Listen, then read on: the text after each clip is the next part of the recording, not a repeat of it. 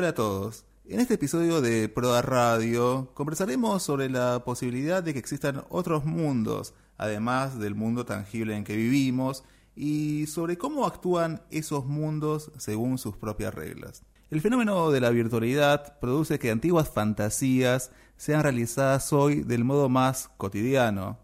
Así la web se convierte en un espacio autónomo con su propio método. Pero, ¿qué tipo de método es este? Veamos, por ejemplo, el fenómeno de las imágenes.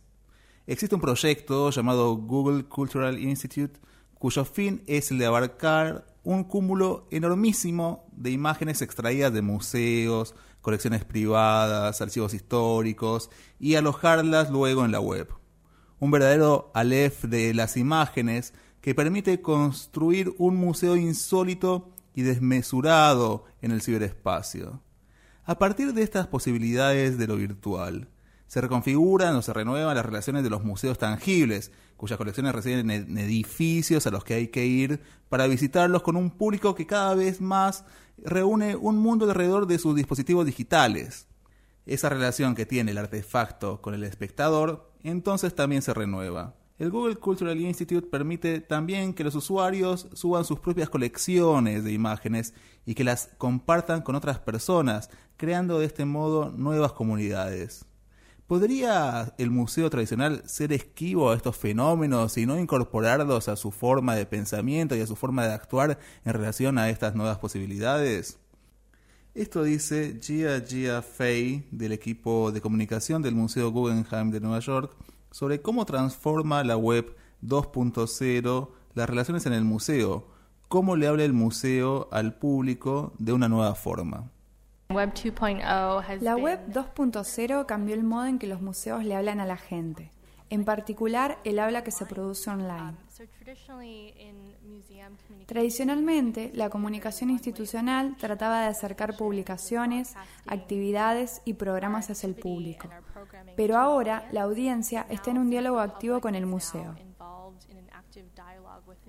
Antes éramos una institución monolítica tradicional. Ahora tenemos una voz humana detrás de la comunicación, una voz más amigable, un poco más casual de lo que solía ser. Un visitante que viene al museo es provisto de materiales académicos. Los libros del museo son también académicos y tal vez no sean comprensibles para un cierto público promedio sin una formación en arte. Las redes sociales permiten que el arte sea accesible a cualquier persona que tenga una conexión a Internet. Así, cualquiera que nos siga en Twitter, Instagram o Facebook puede tener un punto inicial con el arte que de otro modo no habría podido tener. Usamos Twitter, Instagram y Facebook. Twitter tiene una base textual más fuerte y lo usamos para la conversación y para linkear a formas más profundas como textos en nuestra web, nuestros blogs. Facebook es más visual, por lo tanto las imágenes de arte y arquitectura son posteadas y tiene una muy buena dinámica y la gente puede entender fácilmente. E Instagram es visual.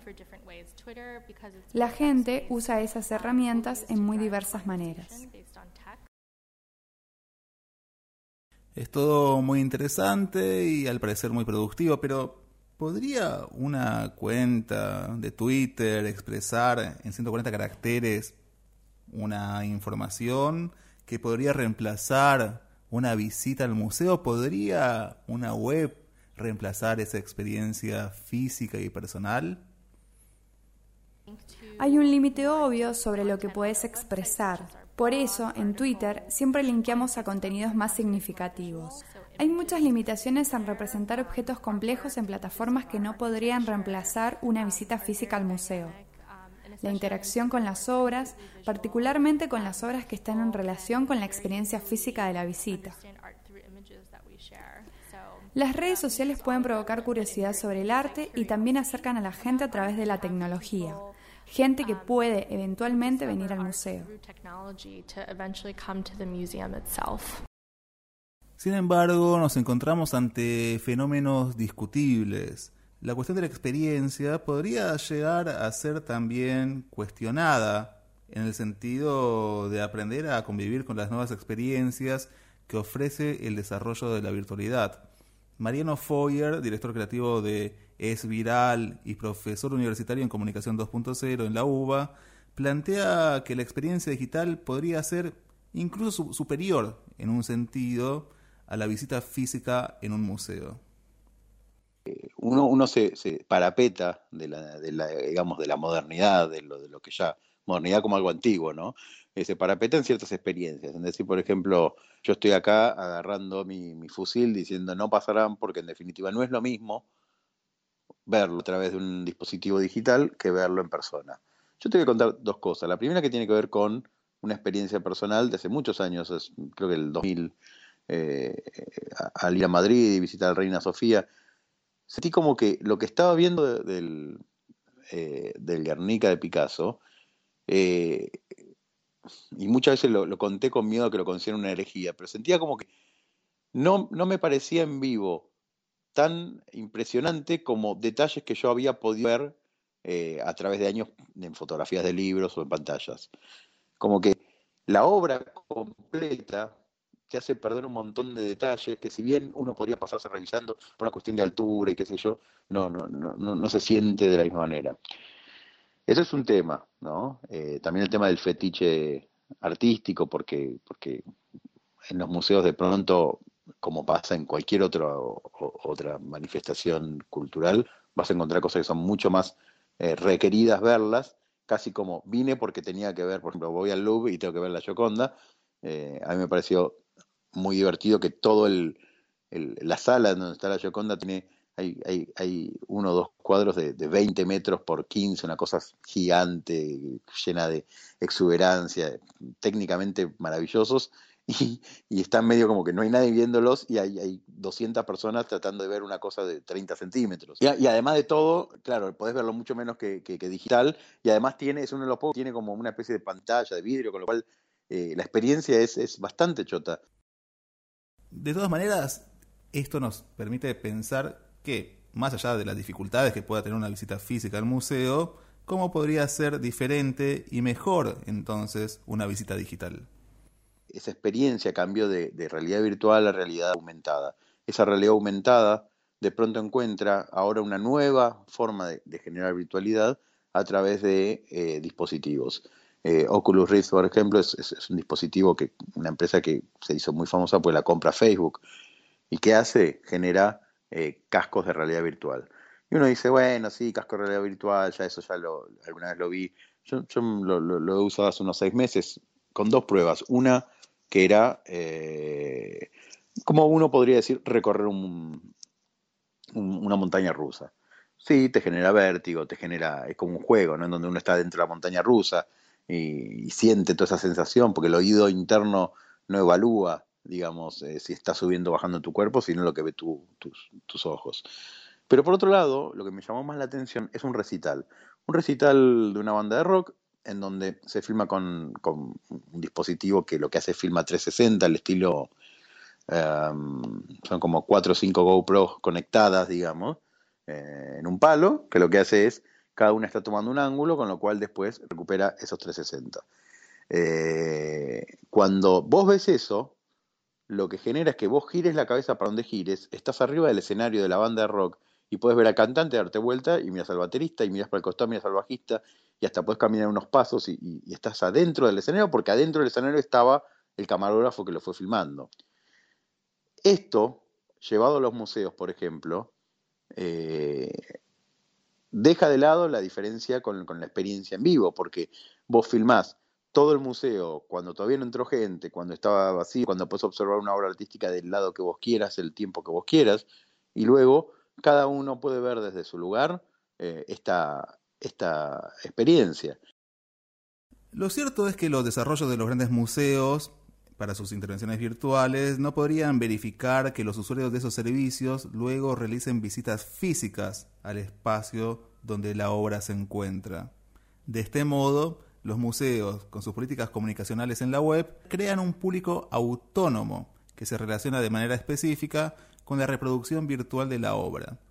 Así lo señala Tiana Tasich del Museo Tate de Londres. Uh, no, no hemos visto esa correlación. La gente que nos sigue en Twitter y Facebook no necesariamente compra las entradas para ir al museo. Por el contrario, la gente que nos dio sus emails sí asiste al museo y hay una correlación directa en los ingresos de ese grupo de personas. Pero no hay pruebas de que lo que hagamos en las redes sociales sea recepcionado por la misma gente que visita el museo. Las nuevas maneras de presentarse de los museos también los hacen partícipes de las discusiones que tienen los usuarios en la web 2.0 y por lo tanto los obliga también a actuar de un modo contemporáneo con los acontecimientos de la realidad.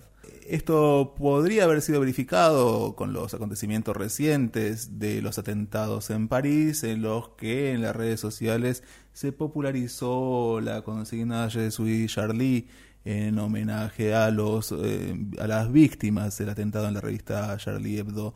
Pero todavía no están preparados los museos para afrontar este tipo de acontecimientos, eh, según nos cuenta Tiana Tasich del Museo Tate.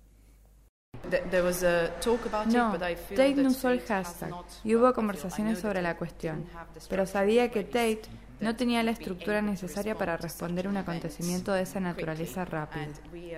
Hubo conversaciones internas y hubiéramos querido tener una respuesta rápida para un hecho de esa naturaleza.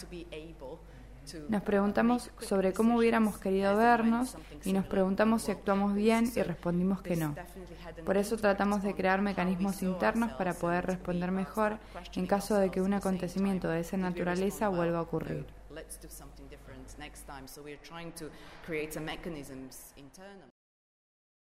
Esto demuestra la importancia vital que tienen las relaciones virtuales que se producen al interior de la web 2.0 pero no se podría afirmar que la experiencia física ha, concluido, ni mucho menos. Eh, el fin de la experiencia real, debido a un triunfo de la experiencia virtual, sería una caracterización vacía e irreal y probablemente nunca posible de realizar. De todas maneras, es necesario pensar cómo se reconfigurarán las cuestiones de lo tangible a la luz de las nuevas posibilidades. Por ejemplo, Antonio Santana, escritor y editor de larga trayectoria, explica que el libro físico no desaparecerá frente al ebook o libro digital. No creo que vaya a reemplazar el libro en papel de ninguna manera, pero el libro en papel va a dejar de hacer ciertas cosas. Digo, un ejemplo interesante, no sé, son los libros de cocina, que son parte del mercado del libro que han de comer a mucha gente. Si vos mirás los libros de hace el Doña Petrona, era un libro donde te pasaban las recetas, no sé, tenías tres recetas en una página, eh, sin ningún sin ningún tipo de atractivo visual. Los libros de cocina hoy son más libros objetos que libros de cocina, porque ya saben que las recetas vos las podés conseguir en internet eh, fácilmente. Entonces, ese tipo de respuestas va a tener que dar el libro para no ser comido también en una parte, en algunos segmentos, por el libro digital. Cuando vos querés aprender a tocar una canción, hoy no necesitas comprarte un libro que te lo enseñe. Entras a YouTube y tenés un tutorial. Si vos querés aprender a picar una cebolla eh, Brunoa, antes te lo explicaba un libro y ahora entras en El tutorial. Si querés aprender a hacer eh, una grulla en origami, antes te lo explicaba un libro y hoy tenés un tutorial, digamos. La industria del libro también se va reconfigurando alrededor de eso. Eh, no va invirtiendo o va invirtiendo erradamente y va perdiendo plata en libros donde la gente ya no necesita ir a un libro para encontrar la solución a su problema. Nosotros cuando pensamos en libro, pensamos primero que nada en literatura. Y la literatura es menos de un cuarto por ciento del mercado del libro. Tenés libros de superación personal, libros jurídicos, libros infantiles, libros de cocina, de todo. Entonces, algunos segmentos del mercado se reconfigurarán hacia lo digital y otros se mantendrán en papel. Los desarrollos de nuestra era nos permiten actuar como seres anfibios, un público que podría moverse alternativamente en el mundo virtual tanto como en el real. En el camino se redefinen ciertos conceptos. Por ejemplo, el Google Cultural Institute podría redefinir el rol de la curatoría en el campo de la experiencia web y en el campo artístico, claro. Boris Groys, en su ensayo Política de la Instalación, incluido en el libro Volverse Público, editado por Caja Negra en el país, señala que la autonomía del arte eh, es cuestionada por el sistema del arte, en cuyo seno existe la figura del curador y por la del libre mercado, que se ocupa de insertar esas obras en ese campo de compra y venta y monetarismo que hace a este eh, modo de circulación de la obra de arte. Groys nota a la vez que el público más general, que es ese público que, no forma colecciones ni que compra obras de arte, puede hacer expediciones hacia ellas con la intención pura de la apreciación del arte, eh, es decir, alejada de esas posibilidades de insertar la obra en el mercado, eh, y lograr de ese modo ubicar al arte en un espacio, digamos, popular, sin mediaciones y sin interferencias del mercado en cuyo seno se realizan ciertos intereses capitalistas, promoviendo entonces el retorno del concepto de autonomía del arte. Esta noción podría incrementarse, en el Google Cultural Institute una visita a una serie de obras de arte de diversos orígenes, de diversos museos, de, diversas colecciones, podría ser configurada por el usuario mismo. El usuario podría convertirse entonces en el propio curador de la propia visita a un museo. El usuario podría construir una propia exhibición. Y en cierto sentido, de ese modo reafirmaría una mayor autonomía de esa obra artística. ¿Qué rol tendría en ese mundo virtual el curador tradicional de un espacio museístico? Todo está por verse.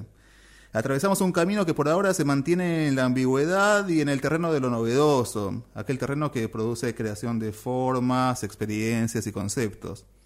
Una vez existió una antonomía religiosa entre cielo y tierra que se planteaban como opuestos insalvables. Hoy podemos cambiar esa oposición por una más amigable y entrecruzada que abre posibilidades, un camino anfibio entre lo físico y lo virtual. Quien les habla, Diego Rojas, con la operación técnica la edición de Javier Varela Sosa. Eh, esperamos poder encontrarnos pronto nuevamente en un nuevo episodio de Proda Radio para seguir conversando sobre temas interesantes.